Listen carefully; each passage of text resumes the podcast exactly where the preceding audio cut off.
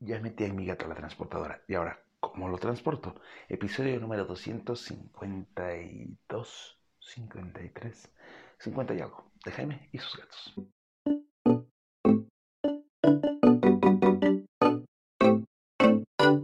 Hola, ¿qué tal? ¿Cómo están? Yo soy Jaime, soy un cat lover, un amante de los gatos y comparto mi vida con cinco maravillosos gatos, posiblemente seis. Y sí, ya por la edad que tienen, con excepción de Cleo, que es una cachorra, los demás están en edad de ir constantemente al veterinario para chequeo, porque todos tienen de 9 años para arriba. Especialmente recientemente acabo de llevar a Mina, que empezó a enflacar mucho. Y recuerden que una de las señales importantes para que tú digas, tengo que llevar a mi gato al veterinario, es que tu gato empiece a adelgazar.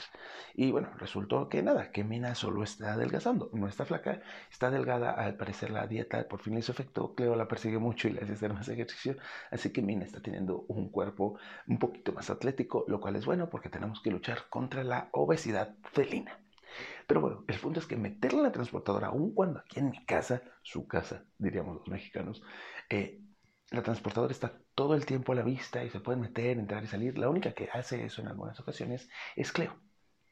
Los demás, no, los demás en realidad, como llegó a su vida justo antes de la etapa en donde yo sabía más de gatos, pues la neta es que le tienen un poquito de fobia a la transportadora, porque para ellos solo es ese lugar en donde te meto para ir a lugares feos.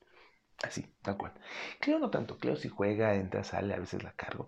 Pero pues sí, en general no es una buena situación para ellos.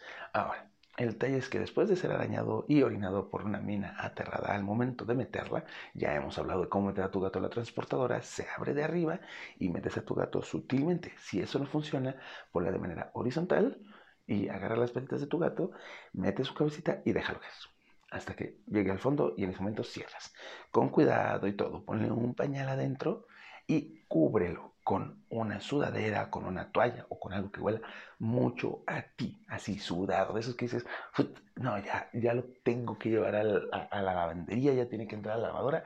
Ese es el ideal para que cubra a tu gato, para que tu gato esté en esta cuevita de tranquilidad y seguridad que huele a ti. Una vez que entras al coche, esto hay que fijarlo, si puedes envolverlo por completo y detenerlo abajo, queda bien. Tienes que cuidar que la transportadora no esté saltando por todos lados. ¿Cómo hago yo eso? Bueno, pues la pongo en el asiento trasero, viendo hacia enfrente, y con el asiento delantero la detengo. Esto hace que si hay un enfrenón o algo, la transportadora no salga volando. Quizá tu gato si se mueve un poco dentro de la transportadora, pero no hay mayor estrés. O sea, sigue cubierta, sigue todo eso. Hay personas que, se, que la ponen adelante y la detienen con los cinturones de seguridad. Bueno, esto depende de tu coche, la verdad. Si tu coche lo permite y el cinturón tiene un estilo o un diseño que detiene bien, date. Si se sigue moviendo, mm, yo no lo recomendaría. Ahora, si tu coche no puedes detener la transportadora con el otro coche, como lo con el otro asiento, como lo mencioné, pues pon la transportadora en el piso del eh, eh, copiloto y ahí vas a hacer el asiento hacia adelante y esto reduce el movimiento de la transportadora. Esto es importante para que tu gato no se estrese mucho. Siguiente punto, llevar música o no.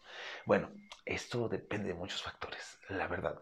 Yo procuro no poner música, más bien les voy hablando y cada que hace como un aullido de pánico y de no, ¿por qué me voy a morir? ¿A dónde me llevas? Le, hablo, le, digo así como, tranquilo, no pasa nada. No utilizo el tono de voz de, uy, ¿por qué sufre? ¿Cómo está? Ay, chiquito, no, no, mi amor, no. Ese tono de voz no lo uses porque lo único que vas a lograr es que tu gato se estrese más.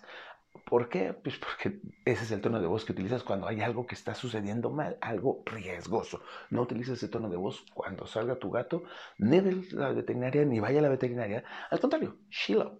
Vete hacia arriba. ¿Qué pasó? No pasa nada. Ay, a ver, ¿qué me cuentas? No, ay, qué bonita estás. Oye, ¿a dónde vamos? Es nuevo. Siempre positivo. Que tu gato no escuche que está sucediendo algo malo en tu vida. Así que este, pues por eso lo tranquilizas. Yo prefiero eso a ponerle música, aunque hay gente que prefiere ponerle música. Si vas a hacer esto, ah, puedes optar por música de gatos, que pues en las diversas plataformas, vas a encontrar muchas músicas de gatos, playlists de música de gatos, o bien la música que utilizas comúnmente en casa. Porque, oye, es que en mi casa escucho rock pesado a todo volumen, tu gato está acostumbrado a esa música. Probablemente esa música lo va a tranquilizar, ¿no? Así que ve escuchándolo y ve viendo qué música vas a poner. Puedes buscar esta que lo tranquiliza, según algunos estudios, o la música a la que tu gato está acostumbrado.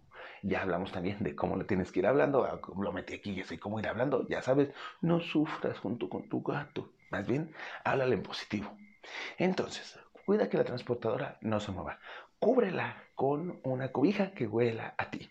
Pon la música que le llama la atención o bien vele platicando en tono positivo. Si el viaje es muy largo, llévate areneros y eh, busca un espacio en el que puedas doblar eh, los asientos de atrás o algo y que tu gato eh, esté libre dentro del coche. ¿No? Para que pueda usar el arenero. Si no es tan necesario, pues no lo hagas. No tiene que tomar agua todo el tiempo.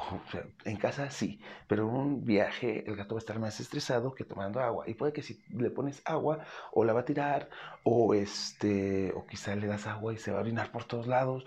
Así que puede pasar un ratito sin agua, sí, unas 5 o 6 horas sin agua, sí. Solo que al momento de llegar al destino, tenle preparado agua y comida en caso de que sea necesario. Recuerda que tiene que llegar con el veterinario, el veterinario lo revisa y si va de regreso a casa, en casa ya tienes que tener listo el cuarto santuario. Si vas de viaje, al momento de llegar al destino, antes de soltarlo, prepara un cuarto santuario expreso, un espacio donde lo puedas soltar sin ningún problema y suelta ahí a tu gato. Acércale comida, acércale agua, dinero y deja que él haga lo que sea durante una media hora, una hora, dos horas, cinco horas, hasta que ya puedas abrir y que tu gato salga con calma. Y así es como vas a la transportadora durante algún viaje, ya sea corto o largo. Espero que esto te sirva. Ten un excelente 14. Adiós.